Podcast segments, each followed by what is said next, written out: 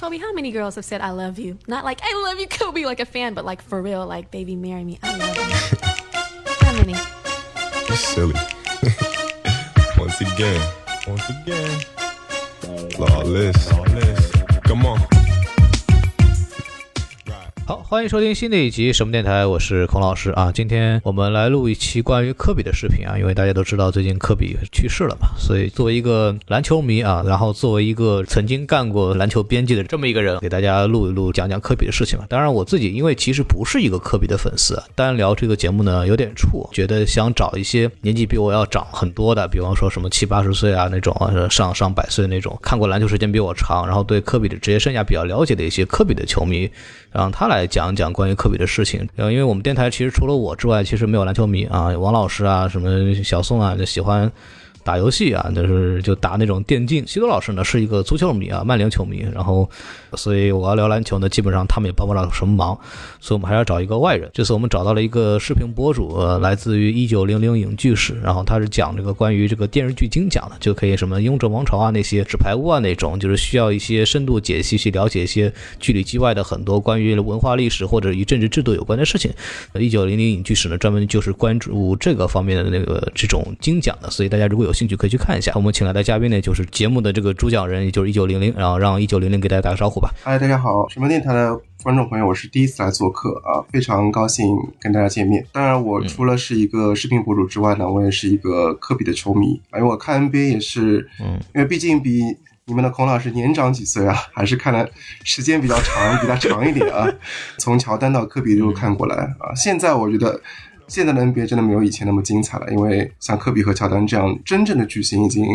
现在已经没有那么高的含金量了，我觉得，所以我觉得还是很有必要在这个时候啊，跟我们的这位传奇。说一声再见，回忆一下我们的青春。这个詹姆斯的球迷拿到正在赶的路上啊，老詹也年纪快大了，也是也是三十四了，差不多吧。他也到了科比的后期这个阶段了，其实对，也开始慢慢受伤啊，也所以说也是在职业生涯的比较末端了。当然老老詹的身体比较好，就看他能打多久吧。今天我不想搞得特别悲痛啊，因为大家我相信这个球迷伤心也伤心的，呃，有一段时间了，因为有几天，然后我们也不想把因为科比去世，然后我们把这个节目弄得很难受。还是借这个节目聊一聊我们关于科比的一些记忆，包括我们对篮球的一些记忆。相当于按照这个一九零零的年纪的话，也是他的青春嘛，也是他的青春。像我的话，因为还好，我还年轻，我还年轻。先给大家聊一聊这个事情吧，因为可能有些人知道，有些人不知道，就是科比的这个去世的消息，大概是在二十六号的早上，洛杉矶早上十点钟那个时候，因为科比那个时候正好带他的女儿从他的家，然后要去到洛杉矶东北部的一个地方啊去比赛，因为洛杉矶很堵嘛，所以说科比喜欢坐直升飞机去任何地方，所以就飞机发生了失事，然后同行的包括科比和他的女儿二女儿吉安娜，还有他的吉安娜的那些同学，他的队友，他。学校的老师几个教练，然后就一共九个人，连飞行员一块儿就全体遇难了。其实我特别想问一下，一九零零，当时你听到这个消息的时候，你大概是什么感觉？我是怎么看到这个消息呢？是我真的是一起床，然后在我的一个朋友的群里面看到这条消息的。我们所有的人都会觉得这是个开玩笑吧？天下已经这么乱了，你还开这种玩笑？但是，那你不得不去确认一下，因为这个消息实在是太令人震惊了。因为没有人会觉得他会用这种方式去。离开我们的，所以我觉得所有喜欢科比的人，或者是跟科比看了很多年他的球的人，都会跟我一样的感觉，就是我们不相信这是真的，但是又不得不接受这是一个事实。而且很神奇的是，昨天还有条新闻出来说，至今还没有发现科比的遗骨，所以还会有一些球迷幻想啊，他会不会脏兮兮的跟他女儿 回来，既不能接受，也充满。一些侥幸，希望能够他真的能够回来，但是还是不得不接受这个事实。我觉得是这样子的感觉。对最新的消息呢，就是九具尸体都找到了嘛，然后身份也都确认了，具体原因还在查，因为他这个需要一个漫长的调查过程，因为这种小型的直升机上是没有黑匣子的，就是它是没有规定一定要装黑匣子的，所以就是说原因的话需要很长时间来去找。那目前为止推测的原因是因为飞太低了。然后造成了这个撞到这个山崖上，因为洛杉矶、加州这块地方吧，这个山也多，水也多啊。这个当天洛杉矶还是雾霾，多种原因吧，然后造成了这样的一个结果。具体原因我们也没有办法等出来结果之后再说吧。因为我当时听到这个消息是这样，因为我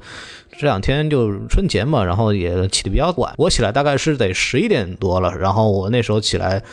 就看我的那个手机通知是各大这个新闻 APP 啊，就开始夸夸夸夸夸全部给我通知满了科比去世这个消息。我当时还是那种懵懵懂懂的那种状态，然后我当时翻手机看到这个消息，我当时喊了句“我操”，然后做了起来是这样一个，然后就看到各个群里面都在喊，我估计这个差不多是一个事实了。然后。其实我的反应是这样，我知道他去世，收到这个消息第二天，我都不觉得这个事儿是一个真的事情。就你会觉得，哦，这个事情发生了，但是你好像需要很长时间，你才能去反应过来这个事儿是真的。就你很难去形容这种感觉，就感觉它确实发生了，但它它对你的这种影响和它的你的这种伤痛是很深的一种伤痛。就是你真的不是一下子说，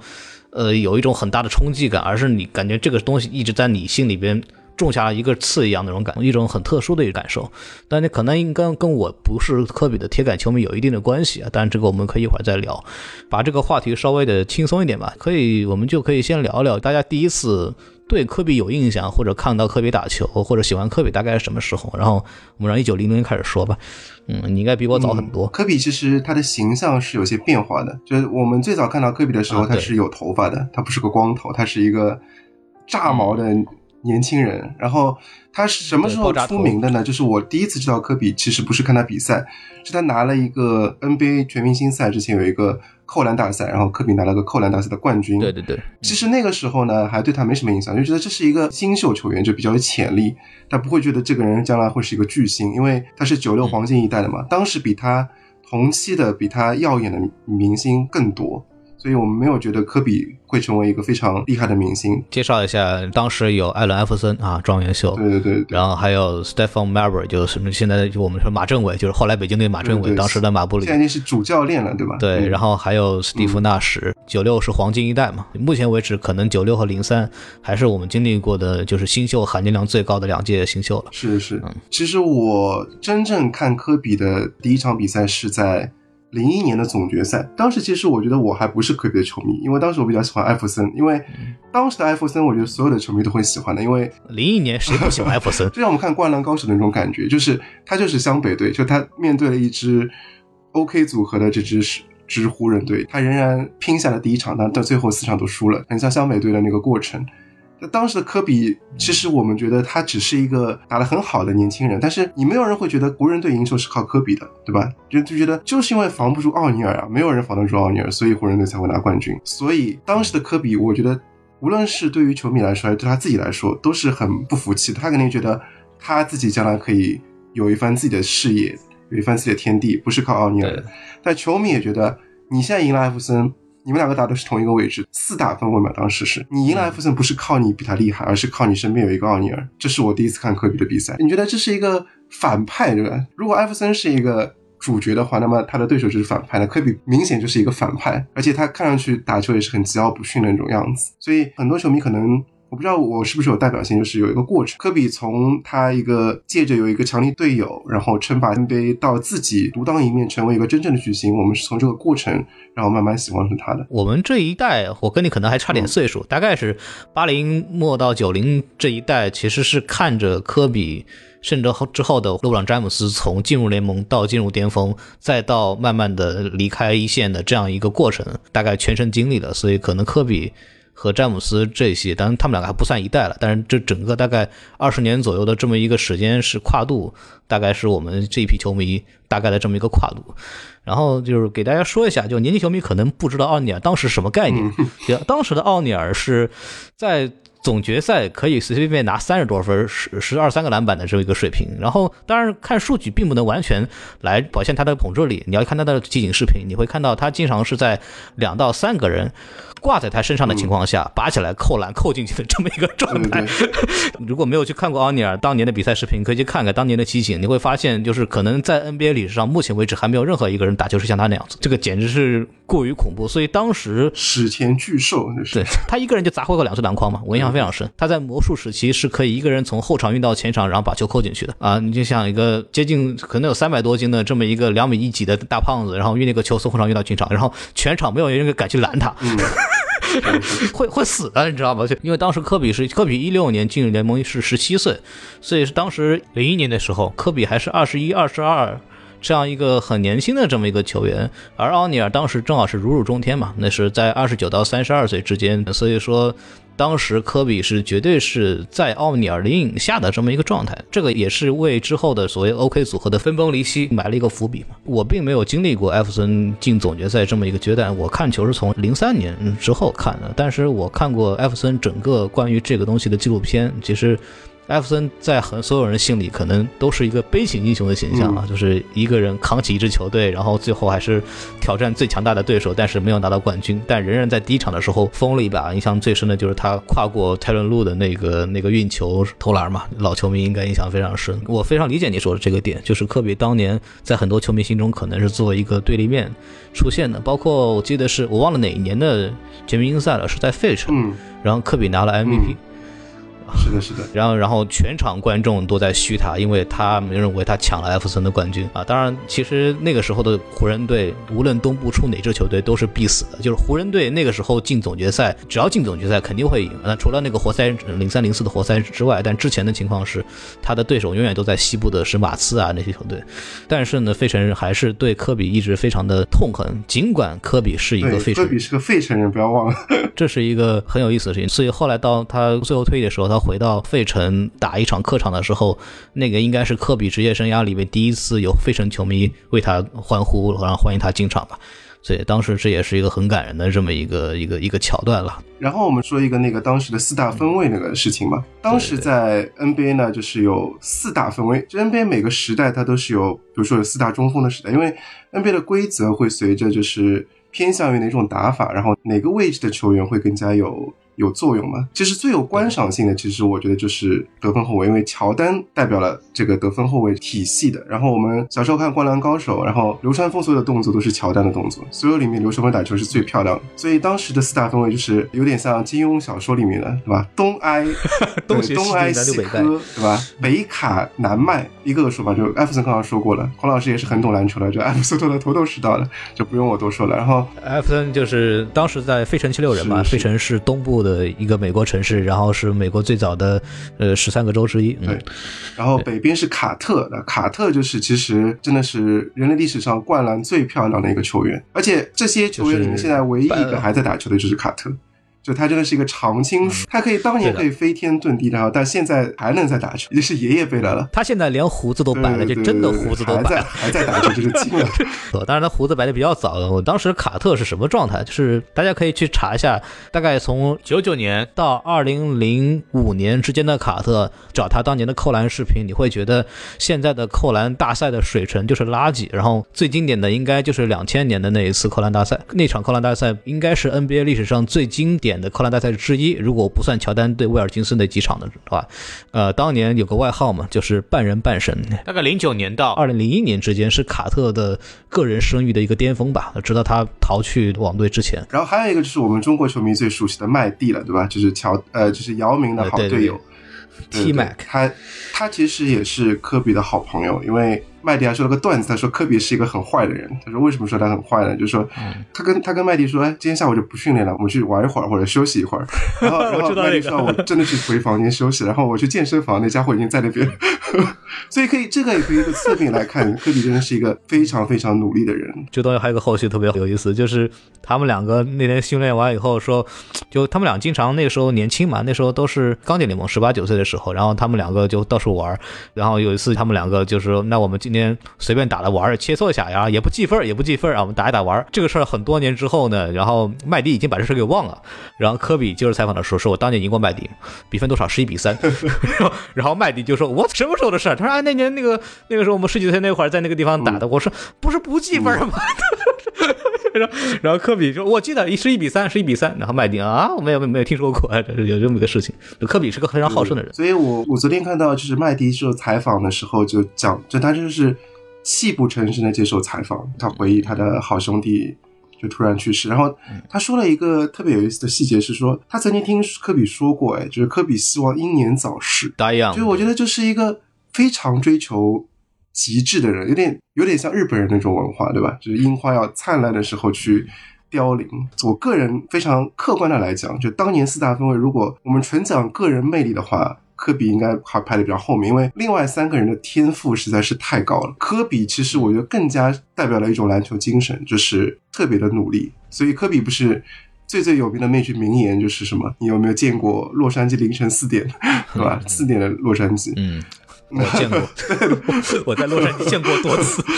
这个是个很著名的段子。当时有一个记者问他说：“你为什么会成功呢？”然后科比说：“你知道洛杉矶凌晨四点的样子吗？”然后记者说：“那我不知道啊，你说说洛杉矶每天凌晨四点什么样子？”他说：“满天星星，寥寥灯光，行人很少。”非常著名的一个段子，就是他每天凌晨四点钟就起来训练这个事情。这个事儿是有解的，就是很多人问说：“你为什么要四点钟训练？”这个事情就是你为什么不睡觉？然后科比说：“啊，首先这个如果凌晨四点钟起来训练的话，五点钟、七点钟这一个早场我可以多练一一个轮次。”就是我一天可以是本来是两练，可以变成三练，然后同时呢，我每天训练完大概七点钟回到家呢，我还可以见一见我的女儿。那时候我女儿刚醒，然后是这么一个状态，所以说就调整成了个凌晨四点。然后这个时候还有个段子，就是我忘了是哪个球星了，一个年轻球员就跟他说：“科比，我们能能不能一块训练？”他说：“可以啊，四点钟吧，四点钟。”那个球员以为是下午四点，他就下午四点在那等科比。哎哎，怎么还不来？是吧？可能这个巨星嘛，可能太忙了，就放鸽子了，就算了，也没问。然后第二天早上四点钟，他睡得迷迷糊糊的，然后被科比叫起来说：“哎，准备好了，我们去训练了。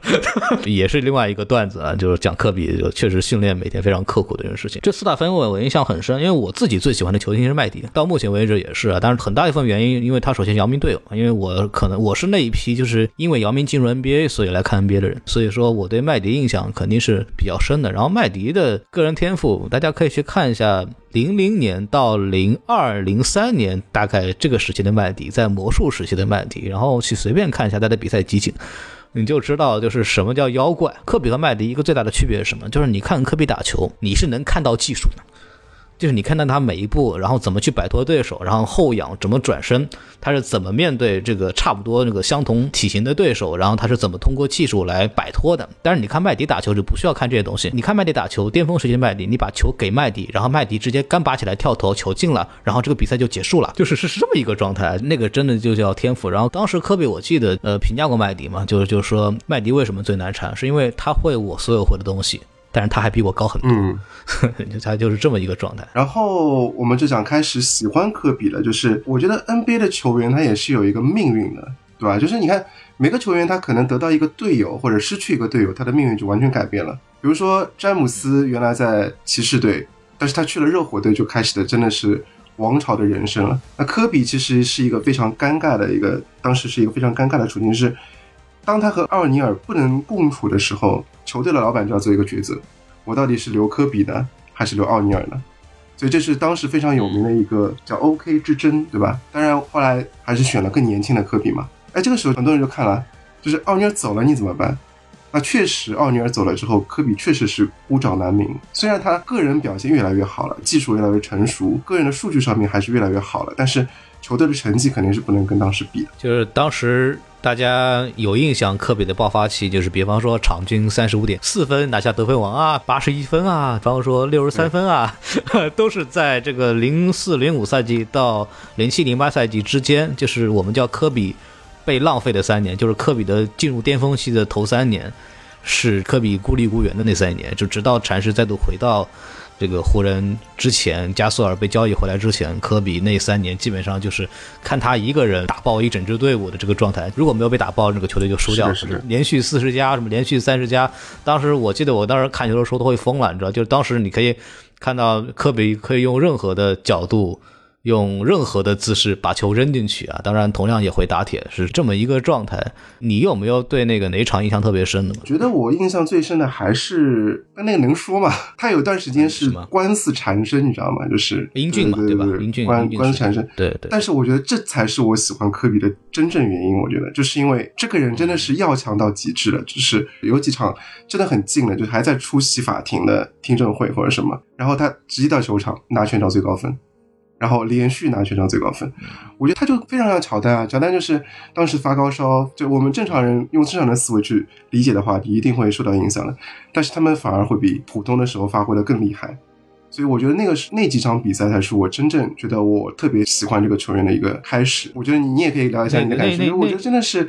非常的 NBA 的吧？那个时候其实就激情的 NBA 真的是英俊的这个事情，他就是只要当天出席法庭回来，他马上立马一定砍高分，他表现一定会好。他他跟乔丹非常像的地方就是不允许有人质疑他，只要大家对他质疑，他马上打脸给你看。他他他是这样一个球员。其实我印象最深，因为我并没有去真的看过，就是现场直播的时候看过湖人第一个三连冠的那个阶段。我正式看球大概是从零四零五年这个赛季就开始看 NBA 看的比较多的。那个时候印象最深的还是零六年的一场比赛，就是就科比对开拓者拿了拿了六十五分的那场。哦为什么那一场我印象非常深呢？就是比赛还有大概四十几秒的时候，然后那那个时候科比被逼到底角，他首先往里转身过那个布兰登罗伊，那个时候还有布兰登罗伊，我的天呐，黄曼巴嘛。完了以后，他被逼到死角，另外一边是阿尔德里奇，现在马刺的阿尔德里奇。当时那个时候，开拓者是这两个人为球星嘛，然后这两个人把他逼到死角，然后科比是一个内转身，把这个布兰德罗伊给碰了一下，然后把他闪出一空间，然后再接的一个后转身飞到埃尔德里奇头顶上，把球扔进去一个后仰三分。那个球我印象非常非常深，就我当时看到就觉得他妈这是神嘛，用在一个很小的空间里边伸展腾挪把一个球给他们扔进去了，而且那个球是一个关键球，嗯就那个球让球队领先三分，这是我对科比印象最深的一个球。我觉得我很同意你的看法，就是，就是科比真的是大家不管是新球迷老球迷，科比真的是一个特别适合拿他的集锦或者慢动作回放去看的一个球员。就是你只有看回放的时候，你才会真的了解他是怎么去打球的。而且有一些可能你听一些比较专业的老师或者公众号像张公子去讲，嗯对他的很多嗯动作，有的时候我们想就是一个人脑子到了手不到，他的思维的模式已经到了，就是我不知道你做这个动作是什么意思。但是其实你经过分析是说，他如果不做这些很细微的、很细碎的动作，他是没有办法完成下一个或者是得分的动作的。科比他已经把所有能够用到的篮球的技巧上升到一个最炉火纯青的一个境地，所以他可以在回放里面看到那么多有有内容的东西。就像刚才孔老师说的，有的人看球你完全学不到技术，比如说现在的那个谁，字母哥，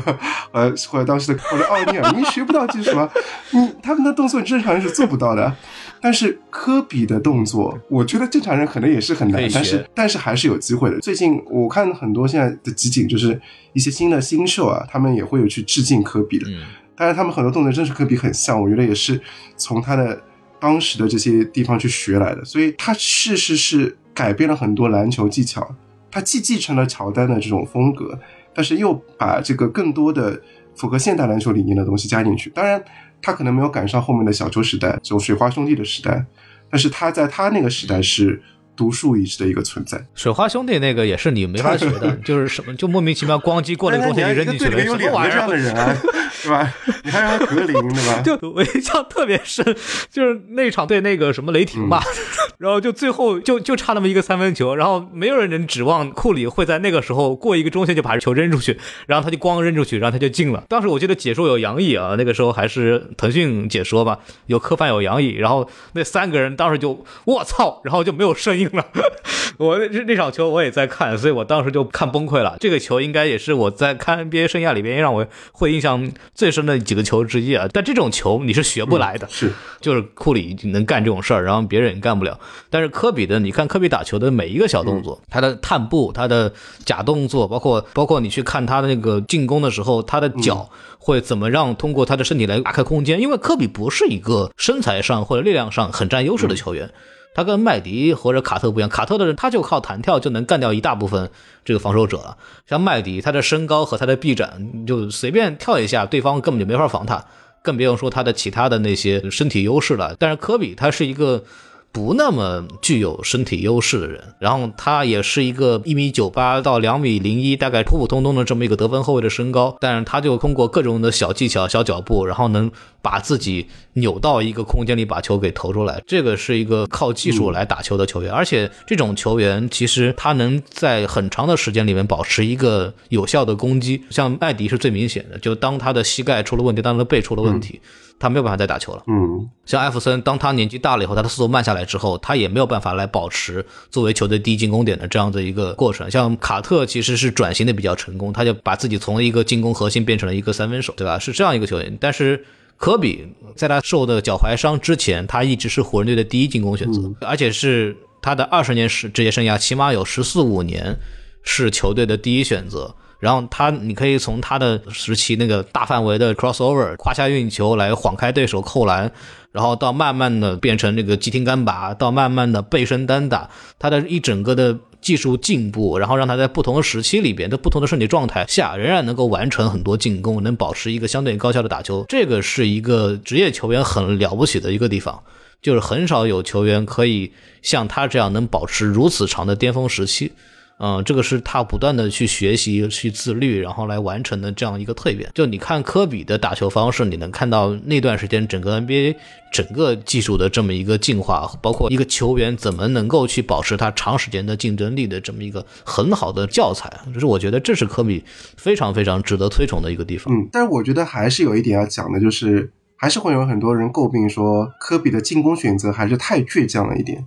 就是很多人会有这样的说法，如果说他打球更加合理一些的话，那可能他会比现在的成就更高。当然，这个是双刃剑。对，张卫平这个时候就要说了，你这不合理啊！这是一个双刃剑，就是 每个人都有都有问题。就科比可能就是他太过于好强，这是一个大心脏，他经常有投进绝杀的原因。呃，其实我们如果纯看科比这二十年的数据的话，他的荣誉。并没有高到就是，就是科比的有一个很神奇的地方是什么呢？科比在我们球迷心目中的分量比他的荣誉要高很多。你纯看他的荣誉，其实并没有那么多，他只有一次的常规赛的 MVP，然后两届得分王。如果你去看一些刷数据的那些啊，不能这样说，就是看那些荣誉更强的明星的 分量。但是我我昨天也做了一期科比的节目嘛，然后有有一条评论是说，哎呀，科比的这个地位就像哥哥死了，张国荣死了，就现在科比也死了。那有有一些人说，哎，你不要拿科比跟我们哥哥比，好不好？但是我我就是非常客观的讲一句啊，就科比在在全世界的影响力，他已经不只是篮球的影响力，包括足球也是啊。像最近 AC 米兰队也也去悼念科比，因为科比曾经也是 AC 米兰队的球迷，还穿过他们的球衣，就是，就他的影响力已经不只是一个篮球的领域，能做到这样的体育明星其实并不是很多的，真的不是很多。像姚明是做到了，但姚明背背靠的是一个这么多人口的国家。那科比他真的是靠自己的这个个人的魅力和他的，包括之后我们可能会聊到的一些他的商业运作等等，就他的整个的影响力已经远远超过他的荣誉。这样的球星是很少的，我觉得。包括艾弗森真的是一个只在篮球场上闪耀的人。艾弗森之后的，我觉得就有点江河日下的感觉。但是。科比是在篮球场上和篮球场上都非常发光的一个人，这可能就是他的一个最大的一个魅力。科比他一个好处就在于他的职业生涯确实足够长，他横跨了其实是两个时代，是这样子一个一个球员。然后，但他科比的这个影响力很大程度也是因为他的职业生涯足够的长，然后也相对来说也足够的稳定。啊，直到可能脚踝受伤之前，其实没有经历过很大的伤病，能一直保持了一个非常好的状态在球迷面前，包括他个人那种个人魅力，他的性格也好，所以让他。可以变成了一个 NBA 的一个很具代表的人物，因为他的这个个人的生涯也是我们叫起起伏伏嘛。从一个九六年十七岁进入 NBA 就属于未来之星，然后进入联盟第一年拿了扣篮大赛冠军，第二年就直接票选进入全明星，直接单挑乔丹，就然后跟沙克奥尼尔一起拿了三连冠。克沙克不在了以后，一个人打下了一个得分狂潮，完了以后再接着一个两连冠，两连冠那个时候其实直接是他是跟詹姆斯这样子零三年代球员直接去做硬碰硬的对抗的，整。个的职业生涯可以说是一个非常非常梦幻一般的职业生涯。就是按照科比自己在退役的那天说的那句话，就最后一场比赛说的话，就是说，就是我二十年在同一支球队，然后起起伏伏遇到这么多事情，然后依然可以打到今天。说你连写书都写不了这样子的故事，确实是这个样子。这也是科比这个人为什么给我们那么大的一个。印象，因为你乔丹其实也是很像的，就是他半途突然跳出篮球圈，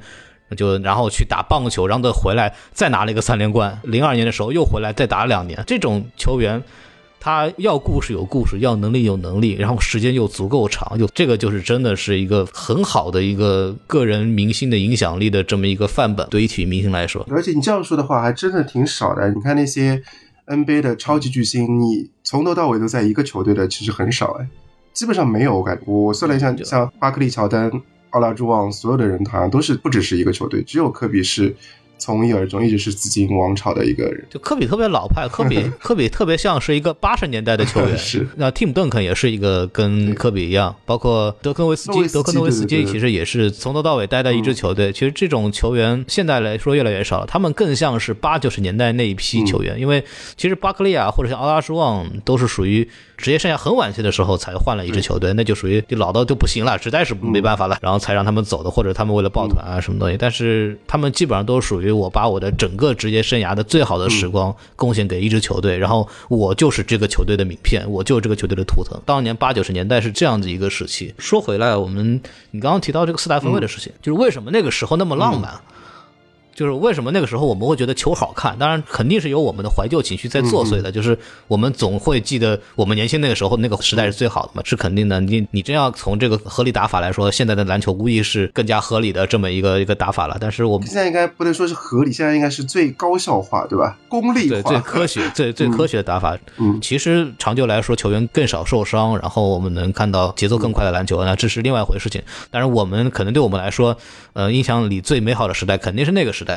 为什么那么好看呢？其实有一个很大的原因，从客观来讲，有个很大的原因就是那个时候是一个球星单挑的时代。嗯，对，那个时候不能联防啊，那个时候只能人盯人啊，对啊，对，那个时候是，比方说我们刚刚说四大分位，我们为什么要爱看这个四大分位打球呢？是因为有他们几个在的时候，那个球队就是把球给他，然后大家拉开那个时，候有一个战术就是 C one four，、对吧？就是另外四个人跟到旁边去，就你们两个在右下角打打球好了。然后我们看球的时候特别爽，对吧？镜头一个直接放在这里就好了，呃，四十五度的低视角就可以了。而且就是麦迪过来进一个球，然后科比回来再进一个，麦迪回来进一个，科比回来再进一个，他是这么看的，就是那个就很像一一个决斗场的两个决斗士在打架很，骑士精神的感觉对，，这个啊是很浪漫的，就是。这这个真的就是，特别是大家可以去看一下，就是以前还有很多人会剪视频，剪成就专门有两个人的互相的这么一个这个进球集锦的时候，就你可以你会感受到那种状态，就是当时我们看的时候，就是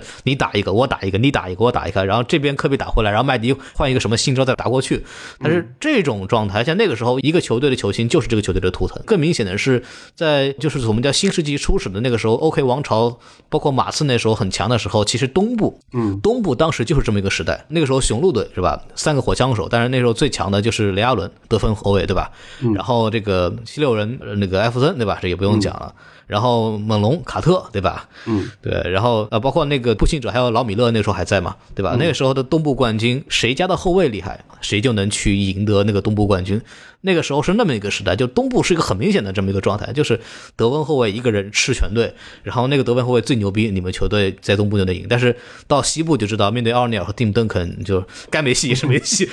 这么一个时候，就是那个时代确实是一个一个非常非常有意思的。那时候看打球，真的像像两军对垒，大将出阵，《三国演义》那感觉是一样的啊，就是上来大战七八回合，一个人把另一个领队偷砍掉。然后那个战争结束了，是这么一个画面，所以就就你的情绪就非常非常的不一样。刚好其实我们刚才聊了一些对科比个人的一些回忆吧，然后其实下一个阶段，其实四大分位之后，包括。我们对于科比印象最深的点之一就是他的冠军嘛，就是科比确实是拿了五个冠军。这个作为一个球星来说，在 NBA 来说，确实是一个非常成功的这一个这么一个阶段。包括跟奥尼尔也好，这三次，包括他后来跟 p o g a s o 拿的这两次，一分别其实代表了两个不同的阶段，甚至是这中间可能都是两代球迷，所以我们也可以共同的来聊一聊，就是关于这五次冠军的一些回忆吧。因为我前三个我没有看过嘛，就是那个三连冠的时候，嗯，那个一九零零其实应该是印象会更深一点。那三个冠军其实我们刚才其实已经讲了很多了，对吧？嗯就是一定是他们冠军啊。但是有一个有一个小小的插曲，就是他们其实当时有一个梦幻的 F 四，你还记得吗？那个没有拿到冠军，就是那个时候是嗯手套佩顿和那个卡尔马龙，卡尔马龙，然后加盟，就是那个时候。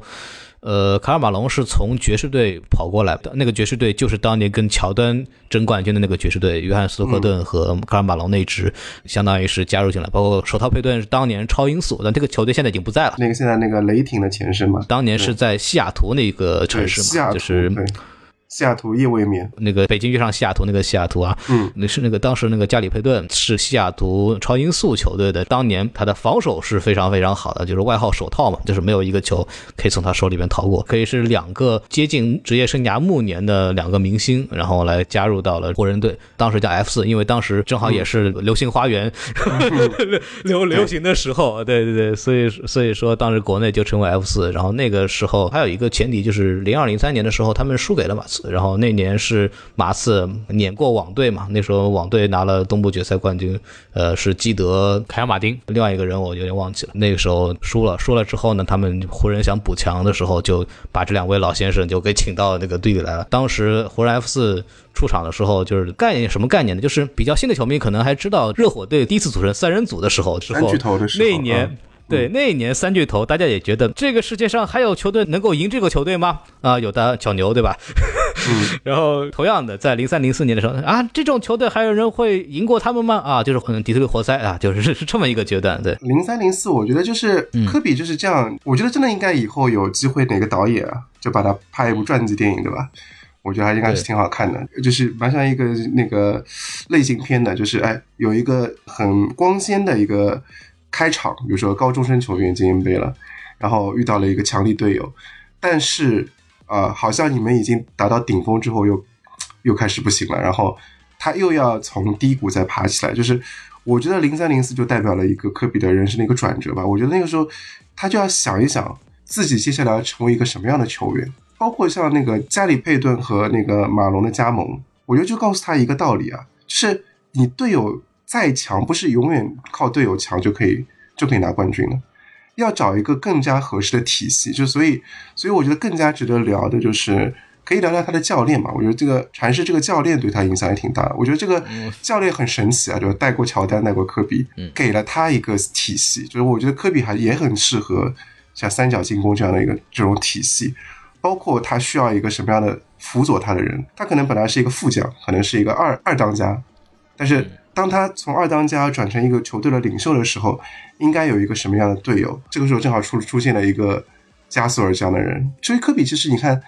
他的人生是很幸运的，他永远在最合适的时候，当他不是那么有领袖气的时候，他有一个更厉害的球员，有奥尼尔在。当他愿意做领袖的时候，有一个正好可以辅佐他的人，然后成就了他两个非常光辉的一个时代。一三零三零四应该对他来说，对他的职业生涯是一个很大的转折，转折就是那一年应该也是他人生最大的失败之一啊。对底特律活塞的时候，当时所有人几乎没有一个人看好活塞队，然后所有人都觉得应该是四比零搞定吧。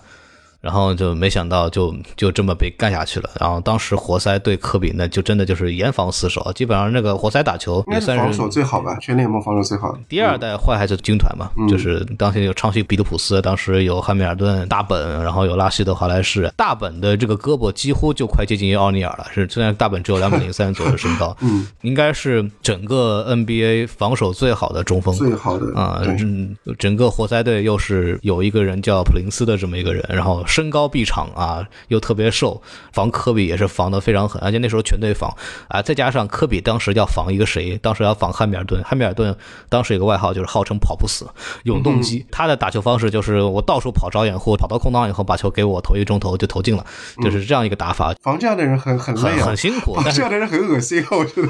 呃，但是科比又是全队外线防守最好的最。好的球员。所以说他又得防防汉密尔顿，这边又被那个外线包夹，然后当时还有个什么情况？加里佩顿老的已经跑不动了，就虽然说加里佩顿当年是全联盟最佳防守球员，以后卫拿全年最佳防守队员是一个很厉害的一个一个一个成就，但是那时候已经都三十六七了吧，我印象当中如果记得没错的话，就已经跑不动了，防守各种漏人，各种漏人，然后全部得全部得其他人给他去补，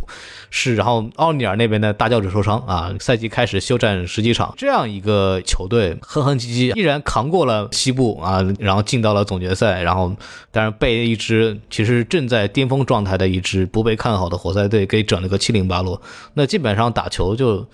就真的就是跟打架、嗯差别不是特别大了啊，是是是这么一个状态。是当一只华丽的跑车遇上一只拖拉机的感，嗯，然后被拖拉机华丽的老碾得粉碎。爷车、半中古车被一辆拖老爷车，被一辆钢铁肌肉车搞定了。我没有直接去看过那个直播嘛，因为那时候没怎么太看。但是我后来看过比赛集锦啊，包括以前老的录像，就是嗯当时的湖人队遇上活塞，就基本上像是一辆车在泥地里开车一样，跑都跑不动啊，就各种就是比赛巨难看。大概嗯什么概念？就是。零四零五年的时候，当时是马刺对活塞，然后马刺赢了嘛。那场系列赛被誉为 NBA 总决赛历史上最难看的几个系列赛之一，真的挺难看的，就就是累累 呃，有点想节。奏极慢，打得非常合理，防守非常的好的球队，嗯就相当于两两个拖拉机在那互相比速度，你知道这种什么感觉吗？对吧？比分压得压得很低，嗯八九十分这样子很难看，就是你就知道活塞大概是一个什么样的打球风格了。那一个系列赛湖人输掉也是出乎很多人意料，但是你要现在角度来再去想，其实也不是很令人意外。同时，其实 OK 组合的这个事情啊，就是很多被大家所谓津津乐道吧，就是这个这两个人的关系。呃，因为这两个人的天然矛盾是根植于性格的。因为奥尼尔是一个什么样的人？就是大家现在看到奥尼尔在那个解说台上面嘻嘻哈哈的，就是其实奥尼尔就是这么一个大大咧咧性格嘛。然后奥尼尔是一个很聪明的人，他是有博士学位的。他跟科比的很大的一个分歧就是在科比眼里，比赛是远远第一位的，比赛是我人生的全部，我所有的东西都要为这个比赛让位。但奥尼尔不是这样的人，奥尼尔就觉得我打球是一份工作，然后我碰巧特别有天赋，碰巧就是这个球场上就是真的谁也打不赢我。但是打球之外呢，我这个人还得搞搞副业，比方说演演电影啊，是吧？出一出那个说唱专辑啊，对吧？然后顺便还得拿个学位啊，就是他是这么一个状态。他跟科比是完全是两种不同心态的人，所以科比这种人是极其瞧不上奥尼尔的，他就觉得哦，你是球队老大。但是你竟然不去控制你的体重，这么胖。因为奥尼尔从这个魔术时期转到湖人队之后，他迅速增重了，变得非常胖，但是他没有以前灵活，但他其实体重还很强的情况下，力量很大。但是科比就觉得啊，以前跑快攻的时候，你一个人能从后场跑到前场，然后接球直接扣篮。现在我把球运到前面，你跑都不跑，然后说你这么胖，你你为什么不去训练？然后奥尼尔说：“我操，我是战术核心啊，你为什么不等我？然后把球传给我来打。”然后科比说：“啊，你想让我传给你没有问题啊，那你减肥啊，你跑得快点啊，是这种事情。”两个人心里的这种状态是完全不在一个一个状态上面的。然后当时我记得有个特别逗的事儿，就是奥尼尔在这个赛季前跟全体球队开个会。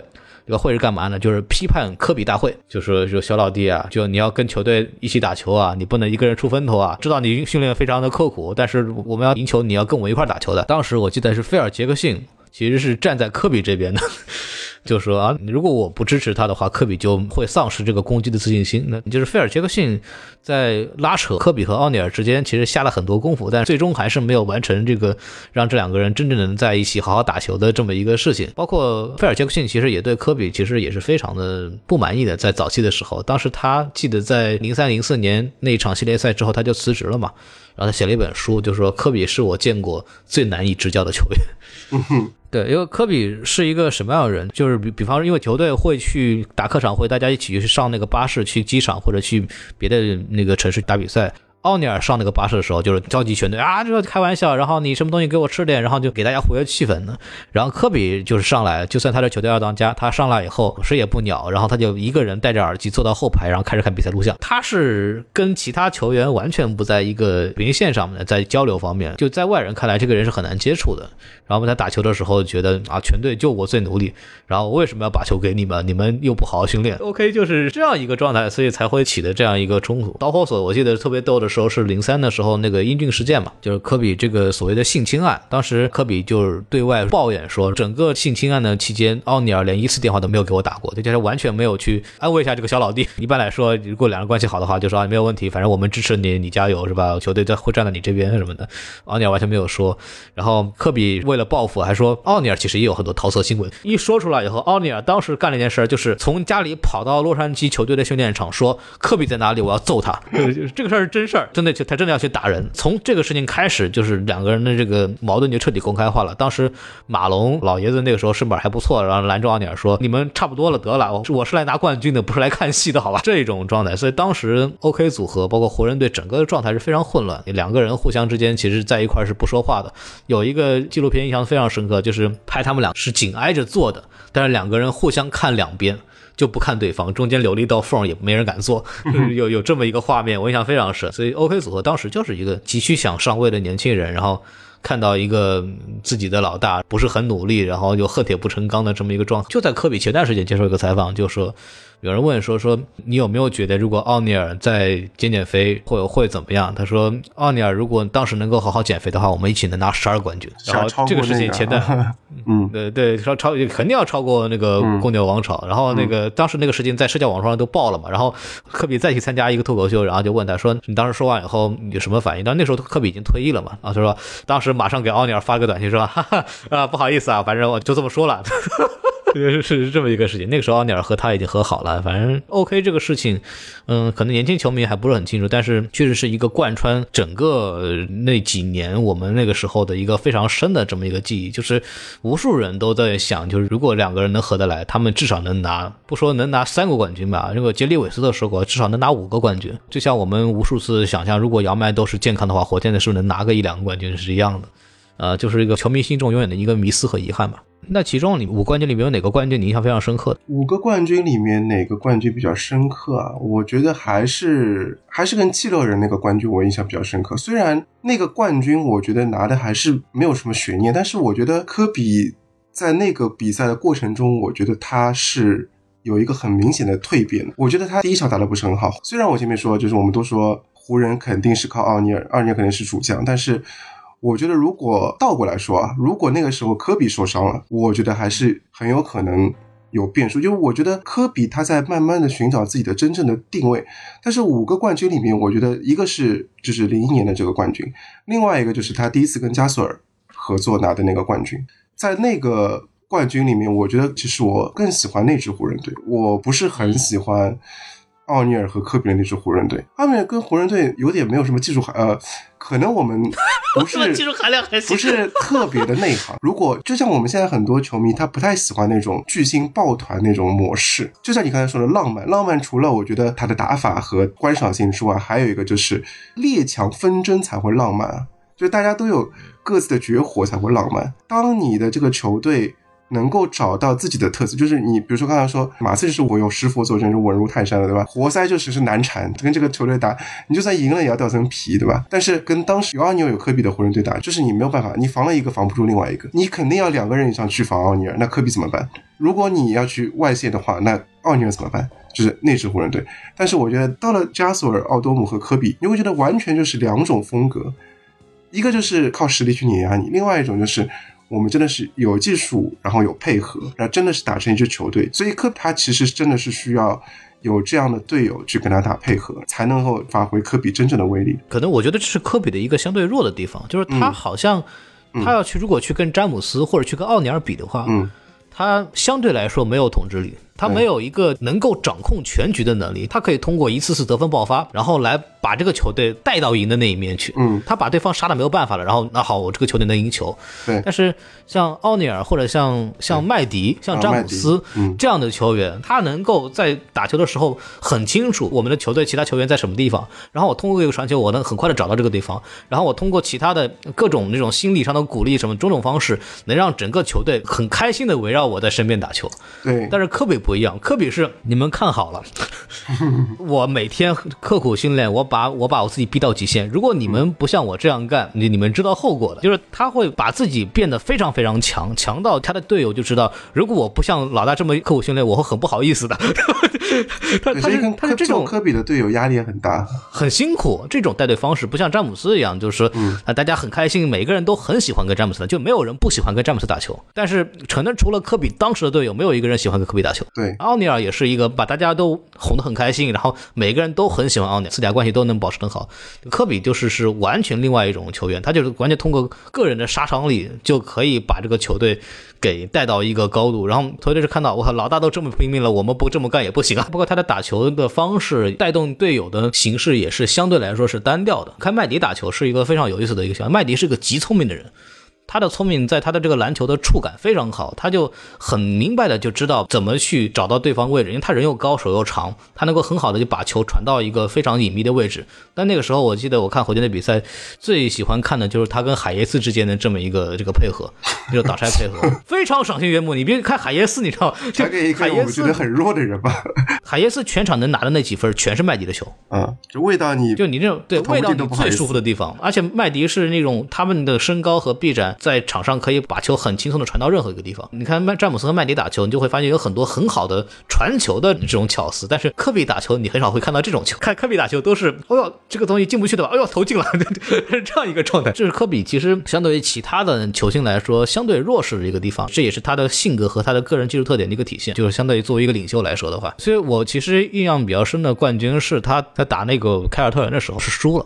嗯，隔了一年打魔术赢得很轻松四比一，然后完了以后再跟凯尔特人打了一场，然后赢了下来。我印象深的除了比赛的整个过程之外，因为那个是我看了的，你会知道那个时候的湖人队和凯尔特人应该属于一个世纪对决了，因为。呃，老球迷都知道，湖人队、凯尔特人有着悠久的历史，可能是 NBA 最早的两支球队嘛。因为两支球队在不同的时期都有一个巅峰期的时代。比方说，凯尔特人是在六零年代统治 NBA 的，因为那个时候六零年代那时候有指环王 Bill Russell，完了以后在八十年代有伯德。那湖人队的话，当年 NBA 刚出手时有乔治麦肯，八十年代时候有魔术约翰逊，在同一时期都互有对抗的这么一个阶段。到了这个新世纪，其实所谓凯尔特人三巨头和新的湖人队，其实也是一个非常令人关注的这么一个对决。然后是当时能够拿下波士顿凯尔特人，这不论对球队还是他自己来说，都是非常非常重要的这么一场比赛。所以当时科比的赢球以后的庆祝的这个动作，真的是印象非常深刻，就是抱住球以后非常的激动，然后在那怒吼。我印象中就是这个照片很多啊，他那时候踩到领奖台上面，然后伸开五指对着这个观众台说五个。五个，我有五个，这个画面在我的脑子里印象非常非常深刻。就是科比应该在那一刻他释放了，就是他能够带领全队拿下两个冠军了，再加上赢凯尔特人嘛，就说明他真的是能够去当一个球队领袖了。所以这就对我来说是一个印象非常深刻的这么一个画面。就那段时间的科比，让我就是真正开始去喜欢他了。因为我之前自己一直是个麦迪球迷，火箭队是很多中国人的主队嘛，虽然现在名字都不能提了，对吧？但是一零年的时候，麦迪其实已经慢慢的已经不行了。但是那个时候科比的那种斗志和他的这种整个的这个职业生涯就开始慢慢的吸引我，所以我真的印象非常非常的深。对你还不要说一下他那个两个号码的事情？二零一七年，科比做了一个球衣退役的活动，把八号、二十四号一起都给退役了。因为科比九六年进联盟以后选选的八号，这个有很多说法，就是一个说法是因为他当时在阿迪达斯高中的精英训练营吧，那是一百四十三号，一加四加三是八号，那有这么一个说法。二十四号的时候，大家应该有印象，就是零七零八年的时候换成了二十四号。其实特别有意思的就是这两个号码分别的贯穿了他两个十年的生涯。嗯，就正好是对半匹的，就是一半是十八号，一半二十四号。然后二十四号之后，一七零八年，呃，保罗加索尔来到湖人，然后整个湖人进入一个新一轮的这么一个走向巅峰的这么一个过程。然后二十四号当时特别有段子，就是说，因为他比乔丹二十三号高了一号嘛，然后很多人就说很好奇啊，为什么？然后问菲尔杰克逊，然后菲尔杰克逊这个人反正也很喜欢这个搞这个大新闻呢，然后就就说啊，这个明显啊，这个是他为了超过乔丹吧，所以他多加了一号。当然，其他人问科比的时候，科比也没有这么说。科比当时就说了说，因为一天只有二十四小时，所以我希望提醒自己，我们不要浪费时间，我每每时每刻都要努力的完善自己啊，要努力的去训练。其实大概就是耗满了这么一个故事嘛。嗯，然后也是因为于此，呃，当科比逝世以后，当天有十场比赛，大家都通过半场八秒为例和二十四秒为例的方式来纪念科比。篮球的单一进攻的回合时间的时间是二十四秒嘛，超过二十四秒交换球权，你算进攻失败。啊，所以正好和科比号码正好是这个吻合的。八秒的话是你半场发球不能超过八秒钟嘛？啊，大概是这么一个事情。我比较好奇是你像你这样的球迷，你是更喜欢八号的科比，还是更喜欢二十四号的科比？我比较喜欢二十四号的科比。呃，因为我们除了那个看球之外，还会玩游戏啊。就是 NBA 两 K 是现在最好的 NBA 游戏嘛，每一代都会有一个封面球员，封面球员就是就是这一代最好用的球员。然后科比有一代啊有一代他是封面，他是二十四号，然后那一代的科比就是最最无敌的一个科比，无论在球场上还是在游戏里面，他都是最好用的一个球员。而且他正好啊换了二十九号四号球衣之后，他也是他的 MVP，就是我觉得他穿了二十四号之后才是真的武功大成的那个那个科比，就完全版的科比。所以我比较喜欢二十四号的科比。但我是从大概科比所谓飙分的那三个赛季的时候，穿的是八号嘛，嗯，就他拿下那个八十一分的时候，包括拿下三节六十二分那两场，其实都是在穿八号的时候完成的。八号那个时候其实代表了当年年轻那个版本的科比，就是一个人能飙到底的那种。这其实经历了他两个不同时代的技术的这么一个变化。其实。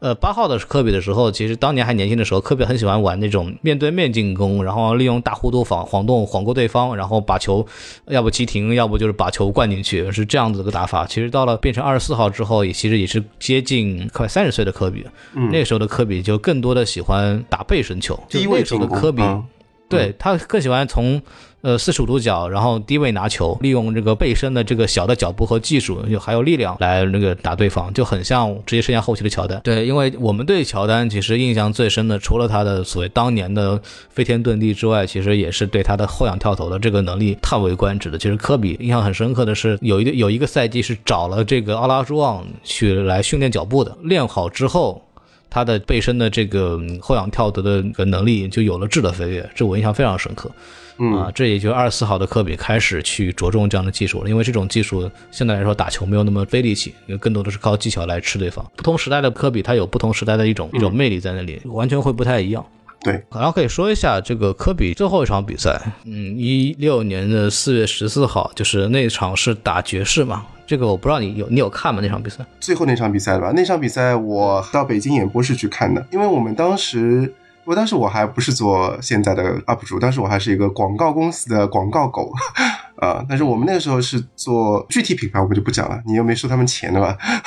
这是中国最大的一个饮料品牌，这个品牌呢赞助了 NBA 三年，然后当时呢我们就就是蹭热度，对吧？我们做节目就喜欢蹭热度。科比要退役这个事情，因为我们赞助了全年腾讯的直播，然后当时跟科比联系说，哎，那场比赛会有很多球迷要看，万众关注的一场比赛，所以我们当时就找了一个偶像明星，就是李易峰，李易峰和吴亦凡都挺喜欢的。啊。对，当时我们找的是李易峰，然后还有张艺兴，然后张艺兴呢是在我们北京演播室陪嗯。呃球迷在演播室里面去看科比的比赛，然后李易峰呢是直接到了洛杉矶的现场，带着我们就是幸运球迷一起去，先在比赛之前去跟科比见了个面，还送了科比一个礼物。你猜我们送的是什么礼物？李易峰送给科比是什么礼物？你肯定猜不到。李易峰送给了不，李易峰送给科比一把剑。对，因为李易峰当时演了一个电视剧叫《诛仙》，他就把《诛仙》里面那把哦诛仙剑送给了科比。他说这把剑很配、哦很配合你，很他说这是一个中国的文化，就是你就是一个 NBA 的诛仙剑，对吧？这见谁灭谁了。他说我是你一直以来的球迷。我们当时还做了个活动，你知道吗？就是我们还找了一个耳机厂商做活动，就是说科比每投进一个球，我们会送出一副耳机。啊，就是就是那种啊，你看到那种街拍的那种耳机，然后当时厂商就傻了，你知道吗？就是他得了六十分，因为当时觉得得个三十分差不多了。就我印象特别深刻，就是我们既很开心，然后又很有节目的效果，当然很激动嘛，因为你要参与这个活动，你要不停的去刷弹幕啊，然后送那个呃腾讯里面那种比赛币什么的，对吧？也道具啊对对对然后就特别的热闹，然后。我们还在一直在倒数，就到最后我们就很嗨啊！就是我们都希望科比再多得一点分，最后的华丽演出了。有句话什么叫漫长的告别？就科比真的是一个漫长的告别。就我觉得很遗憾的是，就很多球星都没有好好的去跟我们球迷告别。比如说姚明，他就得了这个伤之后，就真的就不能再回来了。科比至少他还是可以很完整的打最后这一场比赛，而且是不管他是已经是垂垂老矣了，可能他已经没有那么高的力量，没有以前那么高的技术，但是他真的还是用非常完美的一个演出。就对于像科比这种完美主义者来说，我觉得一定要有一个完美的结局。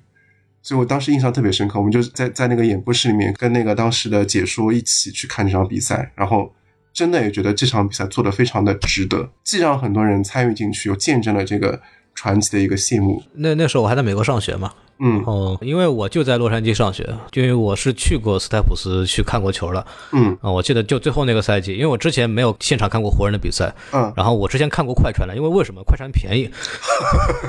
然后然后然后呢，快船的哎那场比赛是不是便宜很？多我记得那场比赛真的好那场比赛我贵好贵。比赛我没有去买票，这个事儿特别逗。科比不是是告别了一整季嘛？他不是说最后一场对一个说告诉你我退役了对，但是一个赛季开始就跟人说退役了。湖人那两年的成绩并不好，对，很不好，对吧？嗯，就没根本没有人看。但是大家也知道，在 NBA，在洛杉矶，湖人再差，他的票价都比快船队要好。当时科比我记得很深，就是一开始湖人的票都很好买，因为科比没有说退役，然后球队打得也很差，对，没什我们都也没有什么太上回事。嗯，然后当科比一说我要退役了，看一场少顿一场，不是看一场少一场的问题，嗯顿时湖人队的整个赛季的票全空了，嗯就直接空掉，当晚没有了。老美跟我们一样一样的，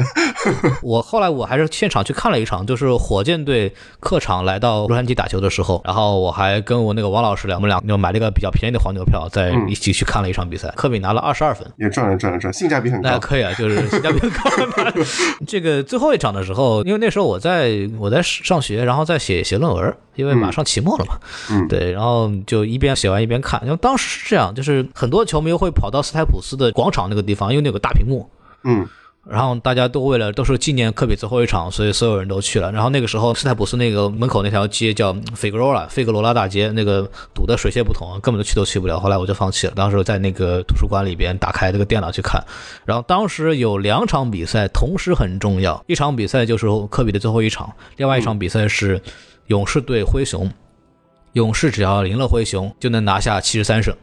啊，对对对对对那个赛季就是勇士拿了七十三胜，并且输了总总决赛的那个那个赛季。对对呃，对嗯对，所以我是开了两个屏幕，一会儿看看这个，一会儿看看那个，一会儿看看那个，因为两边都是那个历史的见证嘛，所以两边都想看一看。后来对勇士的比赛早早其实失去了悬念，太强了。后来就回头去看科比啊，拿了四十分了，然后从此之后就把勇士那个关掉，我就专心看科比了。对啊，对，当时看到六十分的时候，我当时就傻了。就是你想想看，科比那个赛季当时状态很差的，嗯就有有的时候根本出不了场，有的时候能出场大概打个十几分拉倒，或者有的时候连个位数得分都都打得出来的。明眼人都看着科比根本就没法再打了。最后一个赛季完全就是我答应了演给你们看，我就硬着头皮要打一个赛季。这个六十分的时候，我当时的感觉就是是不是爵士队给科比面子没有认真防？我觉得还是很认真，嗯，对，因为我看到后面是什么状态，就感觉爵士傻了，你知道吗？后来打六十分，大概到四五十分的时候，爵士全队都不知道怎么防守了，已经看傻了，感觉就是你来吧，你来肆虐我吧，你来肆虐我这朵娇弱的小花吧。我后来就查那个资料，后来有人问那个海沃德，当时爵士还在爵士的海沃德嘛，说你们当时是不是有故意这个让科比拿六十分？说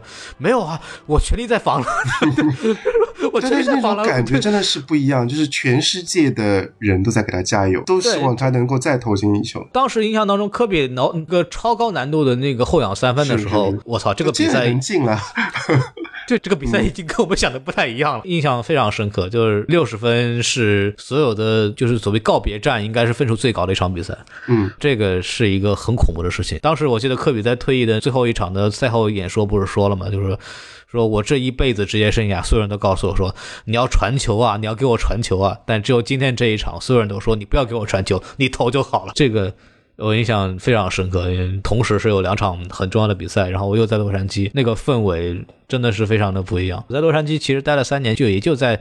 呃斯台普斯看过湖人一场球，没有在科比巅峰的时候在洛杉矶生活，也是一个非常大的遗憾。哎，再往下说一点其他的比较好玩的事情吧，就是嗯科比这个人的一个个人特点就是什么呢？这个人很多看过乔丹和科比打球的人都会觉得科比非常像乔丹，他们的这个。动作技术风格也好，包括我印象很深的，就是有人问过乔丹说打单挑的话，对他说我跟詹姆斯队友我可以赢，嗯然后他说那你跟科比打能不能赢？他说科比的话我得想想，说为什么？因为他把我的所有的技术都偷走了。嗯科比是一个模仿乔丹到骨子里的那种球员，而且职业生涯初期的时候，他打球是一边吐着舌头一边打，就跟乔丹一模一样。哎，你说这种到底他是他是真的在故意学，还是他就是觉得啊，就他不会是说我我一定要学乔丹，就是他肯定是想超越乔丹，嗯然后呢，他就练着练着，他就融入自己的血液里边了，所以他把乔丹除了那些招牌动作之外，连那些表情啊，连一些小动作都我就觉得他就看太多了，对对对，就是这个意思，就是感觉已经这种这种状态对，就是我就是那种说我劝你少看点球吧，就是 都都做出病来了，就是那种状态。对的对的，他当时进那个湖人队的时候，其实那个杰里韦斯特当时湖人的总经理就是选他的这个人，当时就就在定位说科比到底是应该打什么位置，就是到底是打小前锋呢，是打得分后卫呢，还是什么？然后那个时候科比是走到那个杰里韦斯的办公室，就说：“先生，不好意思，我想打得分后卫。”嗯他就是想打迈克尔乔丹同样的位置。嗯九八年的全明星赛的时候，当时就直接被选到了全明星赛的首发阵容嘛，有一个机会要单打迈克尔乔丹的，啊，然后当时的卡尔马龙那时候还在爵士队，然后过来说：“小兄弟，你第一次打，我说我给你挡个拆，然后你来，你那个可以进攻。”然后科比那个时候说：“你让开。”你让开，我要单打。卡尔马龙 NBA 历史上得分第二名的一个球员，亲自跑过来给你挡拆，然后你不要，我说你说我要单打，就是科比是这样一种人，是不是？他这个想打败乔丹的这个这种心，其实是非常非常强烈的，就很像当时。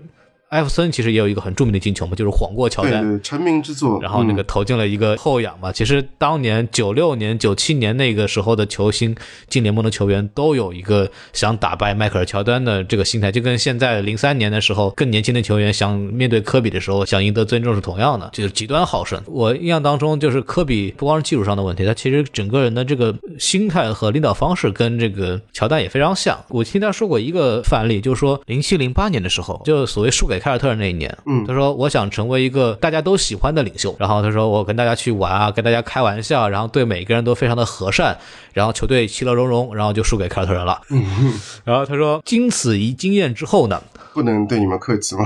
对我改变了我的领袖方式，就变得非常的一个严苛。然后他说你想玩可以，我陪你去玩，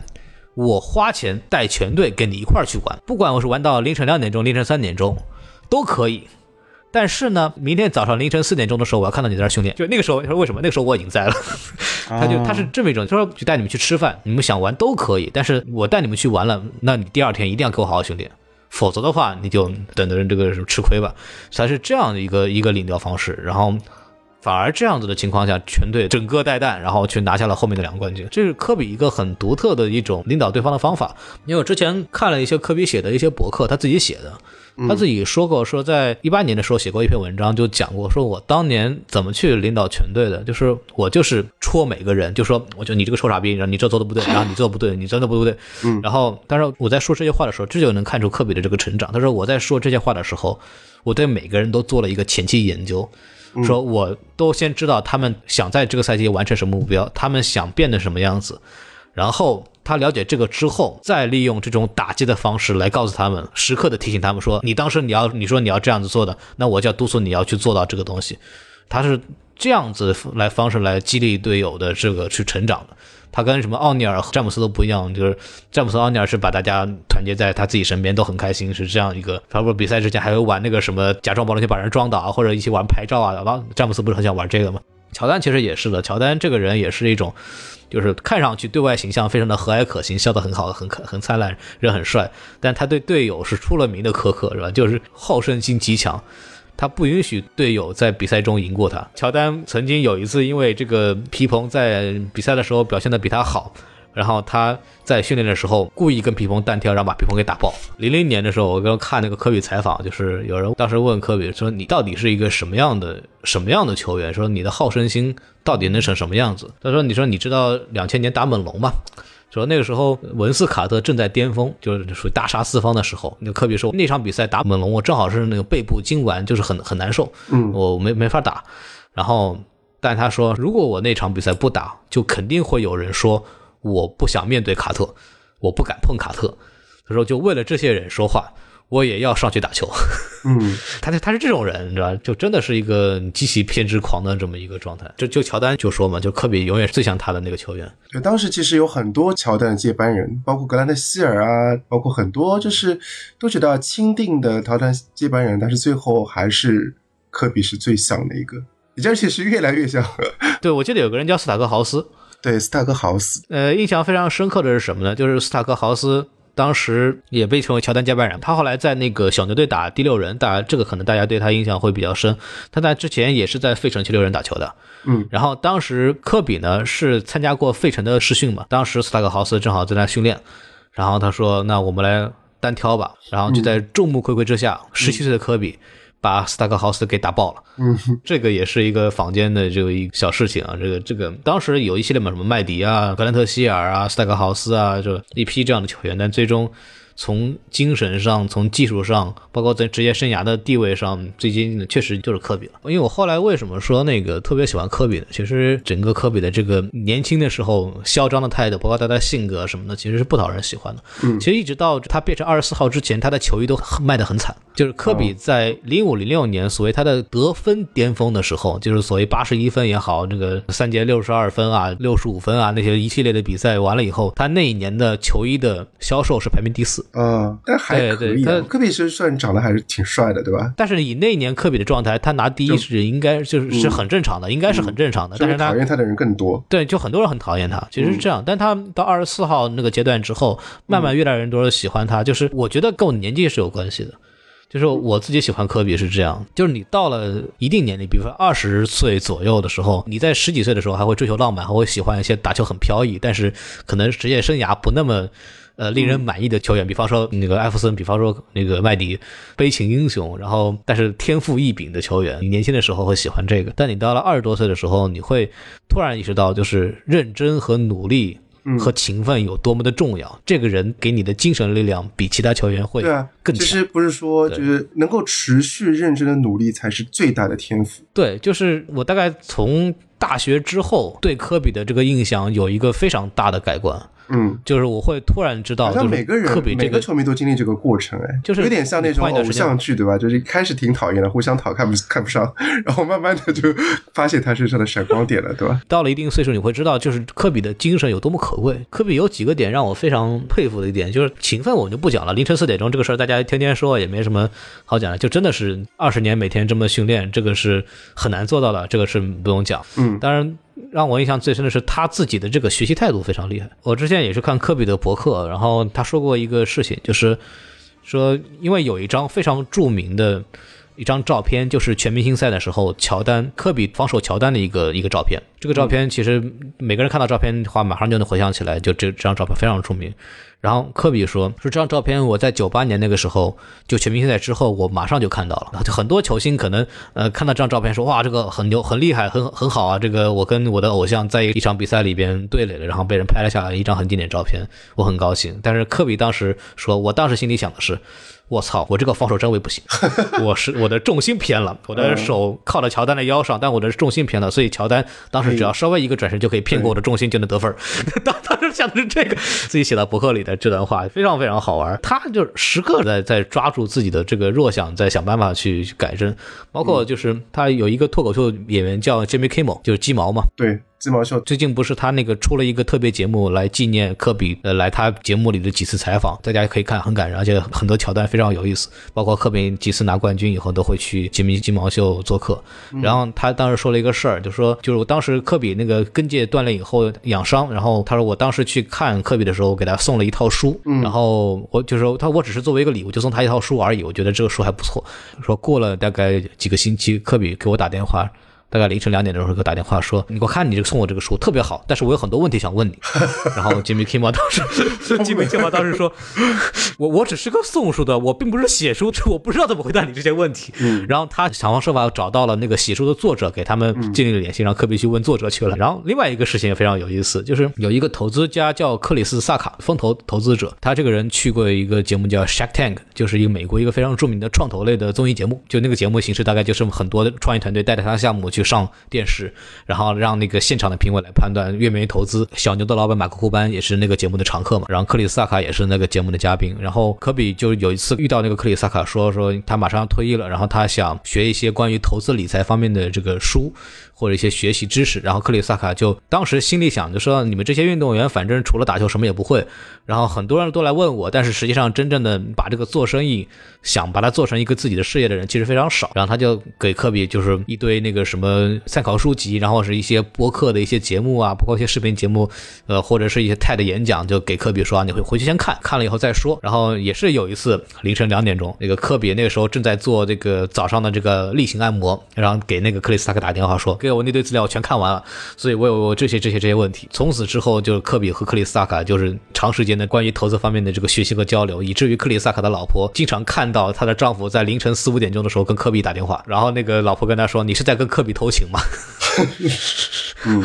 科比真的是一个，他想学一个什么东西，就会很认真的去学，这个也是他能持续的去改变自己的打法，或者包括整个人的这种进步的一个非常重要的这么一个一个素质。这种东西是我们这些人能够去学的。嗯，偏执的努力嘛，他跟麦迪和姚明不一样，姚明我们怎么长也长不了两米二六，嗯然后麦迪那个打法你看过就知道，你是正常人是打不了的。就麦迪那个打球的跟跟妖怪也是一样的，打不了。但是詹姆斯那种打法，没有人能学得会的。但是科比的他的精神和他的对这个业务能力的钻研和他对这个职业的这种素养的要求，这个是每个人都可以学的。我们就所谓曼巴精神嘛，就是科比一直在强调的一个曼巴精神。这种东西是我们每个人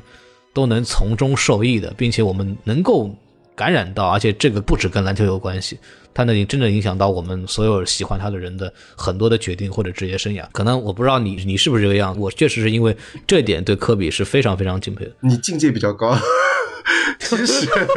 其实，其实我们还对还是很多，就是真的是打球好看，呃，喜欢他打球，对，就是打球好看。呃，就最近还有一个讨论，就是说乔丹和科比，梅西和 C 罗，乔丹是 C 罗还是乔丹是梅西？很多人说啊科比像梅西，但科比其实我觉得比较像 C 罗，就两个人真的很像，特别的偏执的努力，每天要 C 罗每天要练五百个仰卧起坐，对吧？然后科比也是，就是这种让一个天才的高度，可能他的上限。可能他的上限没有那么天才，但是他可以用自己的努力把这个上限拉高的这种努力，也是很有魅力的。就是嗯，就是梅西是一个极有灵性的球员，就他的天赋肯定是比 C 罗要高的，高的但是但是就从个人约束来说，那 C 罗肯定是他的个人约束力是更强的。梅西经常吃几顿烤肉，把他胖成什么样子就不行了。最多是一个对自己这个身体要求非常高的这么一个球员，包括对外形象也好啊，就是各方面来说打造的会更好啊。最后想说说篮球之外的东西，嗯，就是科比因为离开我们了，其实我们都知道，科比其实在退役之后并没有停下自己这个进步的步伐。因为我们刚才讲了，既做了很多投资啊、什么东西有关，嗯包括他其实除了这个打球之外，在商业上也做了很多的这种尝试。这些尝试也是很多 NBA 球员或者甚至很多体育明星都没有去做的一些事情。其实很多人在科比去世以后都很遗憾的是，就是如果科比没有离开的话，他其实可以在职业生涯的后半场给我们带来很多更多的从商业上的惊喜。节目的最后部分也想聊一聊，就是科比在赛场之外退役的前后做的一系列的一些商业上的一些比较有意思的事情。我因为科比有一句话，就是如果二十年之后，如果最大的成就依然是篮球的话，那我就太失败了。嗯自己对自己的个人退役之后的生活有非常高的期许，比较像 AI 啊，甚至像麦迪，其实都在退役之后其实也没有太多的动作，就是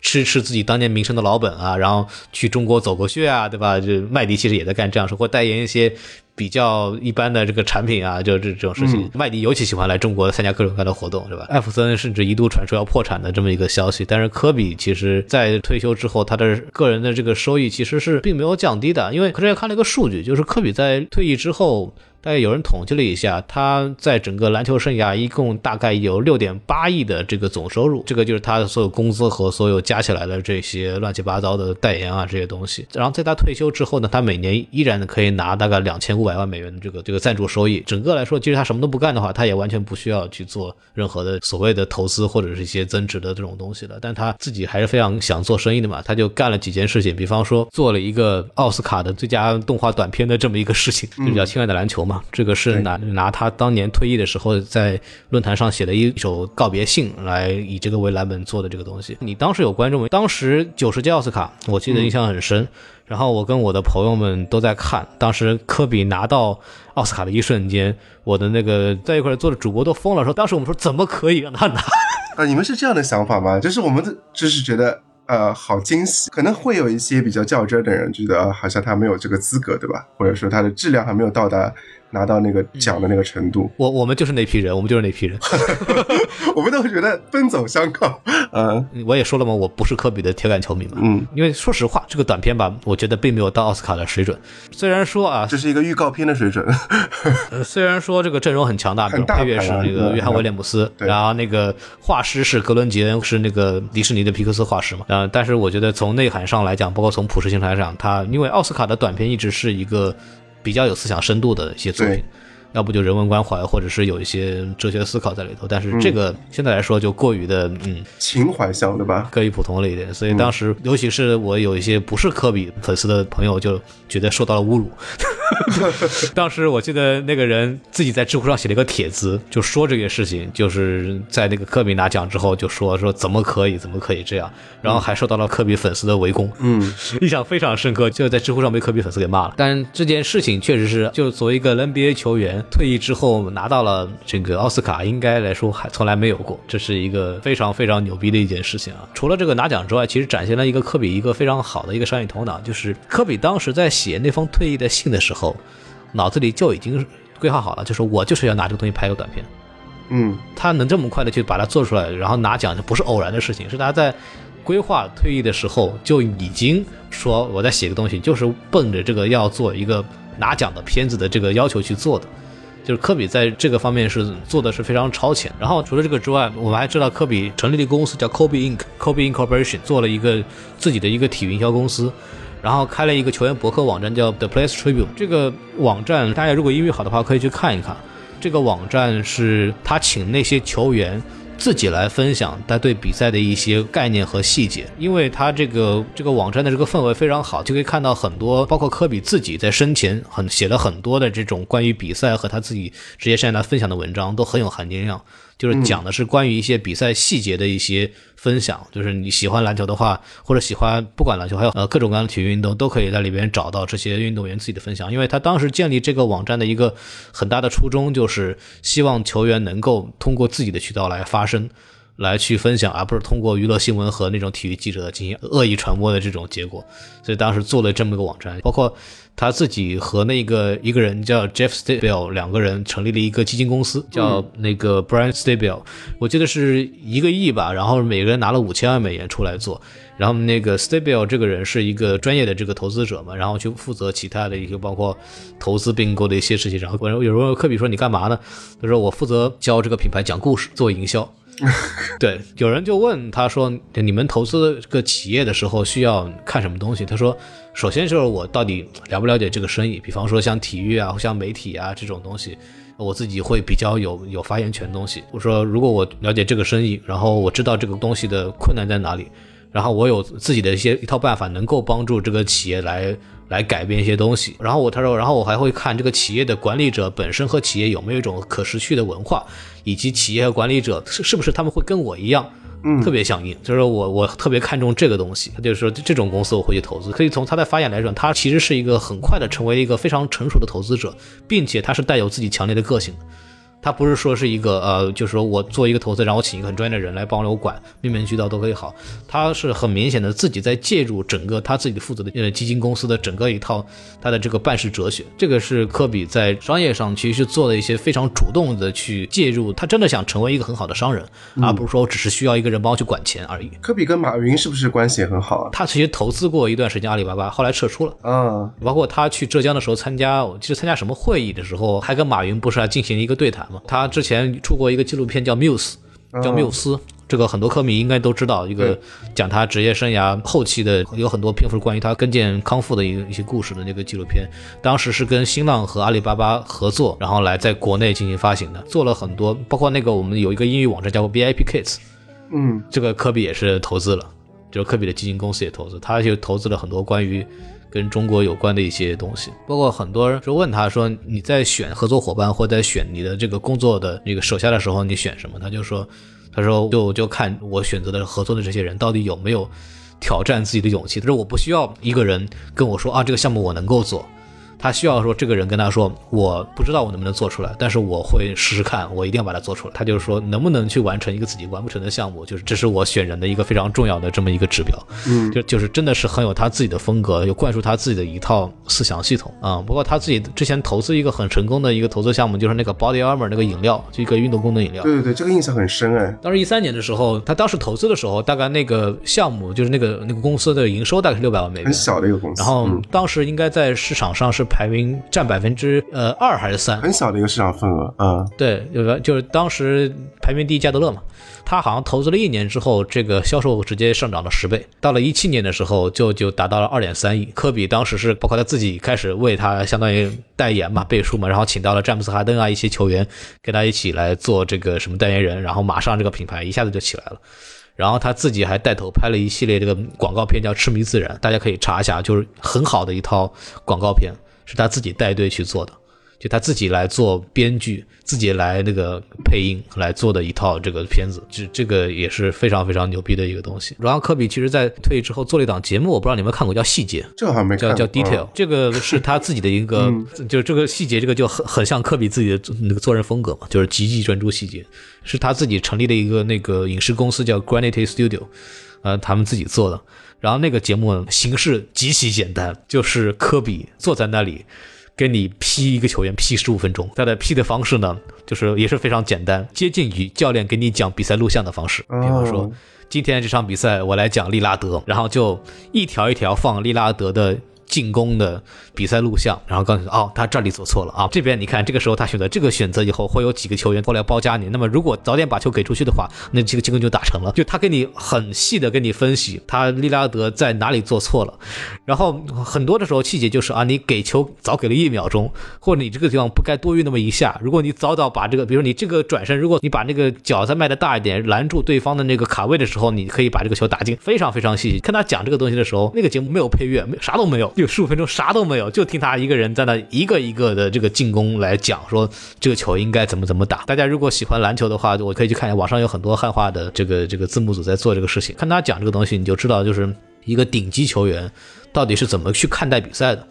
就在他们眼里，就比赛不像我们在平常看篮球这个直播一样，就看得很开心，咣当这扣篮，那个球进得很漂亮。他们看比赛的时候，就是在看每一个小的点，这一脚踏错都可以改变整个这个进攻的这个成败。就这是一个顶尖球员应该具有的素质。然后科比通过这个节目给我们展现出来。这个节目在之前的 NBA 的这个所有的相关节目里面从来没有出现过，就有一个呃专题的短节目是来专门讲这种东西，而这种东西只有科比这样的球员可以去来做。我觉得强烈建议大家去看。然后他离开以后，这个节目可能就没有了，这个也是让人非常惋惜的这一个。嗯，综上所述吧，其实科比在退役之后，其实做了很多跟他自己呃相关的一些生意上的事情。然后，其实每一个项目目前来看，直到他离开之前都是很成功的，对而且都带有他强烈他自己的一个个人特色。他不是说我需要一笔钱没有人管，我需要有人替我管钱，所以你来做你来做，把它做得很好。他不是，他是说我每一个项目，我真的是我自己来在做这些事情，然后我要成功。我从一个职业球员退下来之后，我要在另外一个领域里边成为成为又一个顶尖的人才。这是科比还是那个问题，就是他的这种好胜心和他的学习能力。为什么我们会那么喜欢这个球员？为什么他对整个这个球迷也好，对这个社会的影响力有有这么大？呃，这个真的是一个是他一个非常重要的这么个东西。我记得零八年的时候有个段子，就是是韦德自己说的，说说我当时跟科比一块去打奥运会，就北京嘛，然后那个韦德在詹姆斯他们都说啊，我们零八年的时候，那时候嗯詹姆斯、韦德他们也进联盟五六年了，也都是很有名的嘛，球星了。他说，嗯，在跟科比出去之前，我们都以为我们自己非常有名。然后，但是，但当我们一到中国，会发现，嗯只要跟科比在一起，没有人会看你的，就没有黯然无光了，就直接就黯然无光。嗯，就是当时我们在那个什么训练训练完之后，有一堆有一堆这个粉丝冲过来想过来签名。韦德说，当时我跟詹姆斯啊什么时候都在说，哎，有人过来跟我们签名，很开心。然后几乎所有的人全部就直接穿过了他们，走到后面的科比去签名去了。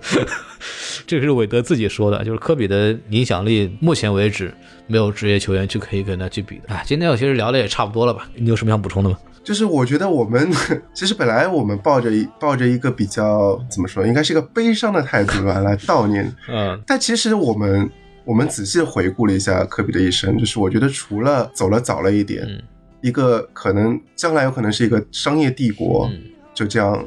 半途而废了，中道崩殂嗯这也呵是吧，嗯，对对对这词儿用的，嗯 但是其实我们看科比的一生，你其实活的还是非常的精彩。比普通人要精彩很多很多很多，而且他以这个形式离开我们，会更加可能更加像一个天才，对吧？英年早逝的天才，只有英年早逝的天才才能比那些暮年的老将更加能够深入人心。我觉得从另外一个层面也是一种方式。我记得就是科比出过一款球鞋，就就叫那个 AD，、叫 After Death，这就死之后。嗯，对对，我还有一双忘了说了，我特别买了一双科比的金黑色款的黑曼巴的一个球鞋，那个是科比退役的纪念款。哦，对，那那款啊我觉得可能耐克还要再赚一笔嘛，再来再出一款纪念款。嗯那个时候我去是湖人队的主场斯泰普斯中心有一个纪念用品店，那边有这双鞋，是的，超级贵。那时候特别叫叫我们前方的工作人员帮我好不容易抢回来。我当时是这样觉得，我就觉得科比退役了是一件大事，就是我们要在最后再看一下他，他以后可能会慢慢淡出我们视野。嗯。但其实还是出现蛮多的啊，包括什么世界杯他都来中国抽签什么的。啊，对对对。然，后，但想不到，真的想不到的是，就是今年的真的是多事之年，刚刚才一月份，科比和杨超越嘛，那个感觉就在不久之前，这个事情。是是是，还作为一个一个一个笑谈在说这件事情，然后结果就这是最后一次来中对，包，括说一月二十四号的时候，他还发微博说祝愿这个新春愉快嘛，就是发了一个春节的祝福。然后包括在他出事前一天，其实，在推特上面也刚刚祝贺过詹姆斯超过自己的在那个球员得分榜上的位置。就为什么我们觉得就科比的离开好像非常突然、不可思议？因为这个这个人过去的二十年时间，一就是一直出现在我们的面前，就他在我们的心中就感觉一直非常的鲜活和强大，还有一种强烈的冷。他突然的离开，让我们会觉得感觉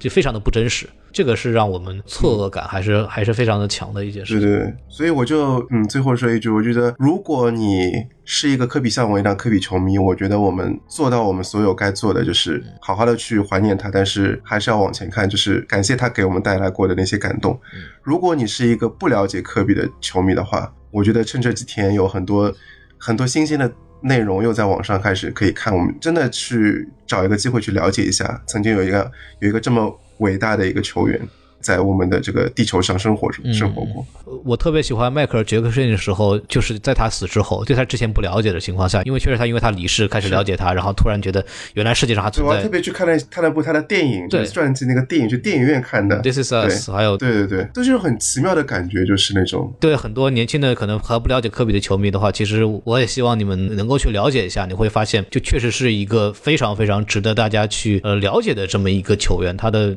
整个生涯的传奇性，他的英年早逝，他的这种绚烂的职业生涯，就是说还是那句话，就是你写都写不出来这样的人生。对，还有一句话我特别想说的，就是因为最近我们国家不是出了武汉肺炎的疫情嘛，就是那同时又出了这个事情，所以我说实话，这个春节我们媒体人非常忙，非常忙。当然会有很多声音啊，就是说会说啊，你一个美国人死了以后，你们的关注度为什么会比武汉肺炎会比比武汉疫情还要大？你们这帮人是不是有问题？就是我觉得科比的球迷，如果你们受到了这样子的。质问，我觉得完全没有必要觉得自己有什么问题，因为我们知道科比，我们对这个东西的反应热烈是非常正常的。一个原因在于，科比也好，或者是迈克尔·杰克逊也好，或者是其他的公众的媒体人物，或者是球星也好，他们的模式就是要往这个让更多人知道的模式去走的。所以，当他们有什么新闻的时候，我们的天然的关注比一些，比方说什么呃武汉疫情啊，或者是某某科学家啊，这这种反应大是非常正常的一种行为，因为他们这个生意就是被设计成这个样子的，他们就是设计成被大部分人去知道，我们为此去疯狂，我们为此投入情感的东西，所以我们。因为这些事情有情绪上的一些反应和波动，甚至是我们对一些这东西的了解超过，比方说一些高精尖的科学家什么东西，很正常。因为高精尖的科学技术人才或者一些很专业的技术人才，他就不是为了让大众知道而而产生的，这是两种不同的模式。所以，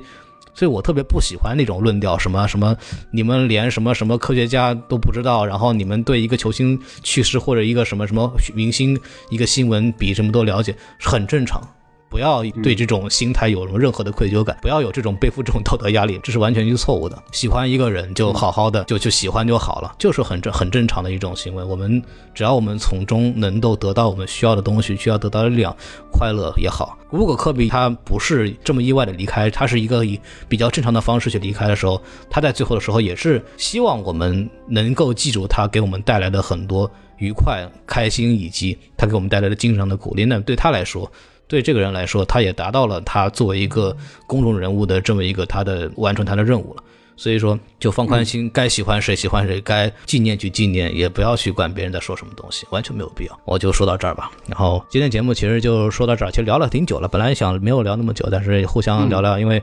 都是老球迷嘛。然后还是希望大家，如果不了解科比的球迷，欢迎去了解一下科比。然后喜欢科比的球迷，也希望如果有什么想说的，欢迎在下面留言啊。比较年纪比较大了，然后最近一这两年没怎么看球，所以可能有些东西会有疏漏，大家也可以在下面指正，没有关系。然后还是希望这个科比和他的女儿，他的女儿也非常优秀，一个很一个很优秀的年轻的篮球运动员，其实是。也希望他们在天堂啊打爆上帝，然后也希望我们每个人能够继续的拥有我们自己还在的美好的生活。我们这个节目就到此结束。然后在这个之前呢，欢迎关注我们的微信中公众号 S M F M 二零一六。然后呢，加入微信公众号以后，我们粉丝群，然后也可以跟我们进行交流。呃，我们的群里有很多球迷的。然后还有就是这个一九零零影剧史啊，大家欢迎大家去 B 站啊什么各大网站去关注一下。就是我看过他那个节目，我是特别喜欢的，就是把一个电视剧。跟你拆得很细的跟你讲，比方说雍正王朝，啊，这个情节里边在历史上是不是是这个样子，他就跟你讲得很清楚，我特别喜欢，所以大家可以去关注一下。然后也是非常感谢一九零零汽船来到我们这边给我们做节目，有空的时候继续过来玩啊，是这样子。然后跟大家说再见，拜拜。非常感谢大家，好，再见。嗯，拜拜。拜。Thank you, thank you from the bottom of my heart. I, God, I love you guys. And uh, I love you guys. And uh, my family, to my family, my wife Vanessa, our daughters Natalia and Gianna, you know, thank you guys for all your sacrifice. You know, for all the hours I spent in the gym working and training. And Vanessa, you holding down the family the way that you have. I, I, I can't, there's no way that I can thank you enough for that. So, yeah, from the bottom of my heart, thank you. And uh, what can I say? Mamba out.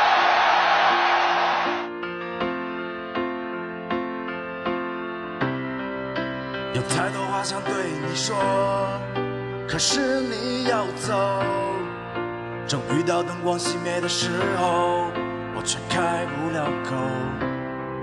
时间不曾为你停留，也许你也会难过。可我永远记得你的笑容。还在期待昨天的光辉能够再现，没想到还是在今天就要听你说再见。回想从前那颠沛的流年，一颗少年的心，因为篮球不再冬眠。他是不是也是你最忠诚的朋友，陪你度过每一段快乐悲伤的时候，叫你像块石头，不管伤的有多重，也要捍卫他们眼里不可能实现的梦。可这一晃就多少年，多少的苦辣酸甜，多少的蜚语流言，你依然坚定向前。岁月荏苒，但照不灭你心中的火焰。如果再选一次，希望所有的故事再来一遍，让那些爱再来一遍，让那些恨再来一遍，所有的风雨再来一遍，包括荣耀亏欠。我知道你还没变，只是岁月如歌。当英雄离去，很多话不必再说。有太多话想对你说，可是你要走。正遇到灯光熄灭的时候，却开不了口。时间不曾为你停留，也许你也会难过。可我永远记得你的笑容。平时织成一场梦醒后的半夜，凌晨四点独自一人承担紫金王朝的幻灭，独自训练，即便忍受左脚踝处跟腱断裂，也得捍卫着城市的尊严和手上五枚冠军钻戒。切，不就是伤口多缠一层绷带？不就是想为球队再多送出一次封盖？不就是偏执的深爱着却变成了桎梏？不就是没人能够试图了解你的自负？谁不想功成身退，远离口诛笔伐的针对？谁在乎那些称谓？谁会懂这时间多珍贵？首轮的第十三顺位，那画面仿如昨日，黄金一代再会，这感觉恍如隔世。稚气未脱的容颜，如今早已年过而立。受二十载的风雨，诠释忠诚并非儿戏。想回到那年夏天，再次和你不期而遇。当我一路随你而来，你离我而去。有太多话想对你说，可是你要走。正遇到灯光熄灭的时候，我却开不了口。时间不曾为你停留，也许你也会难过。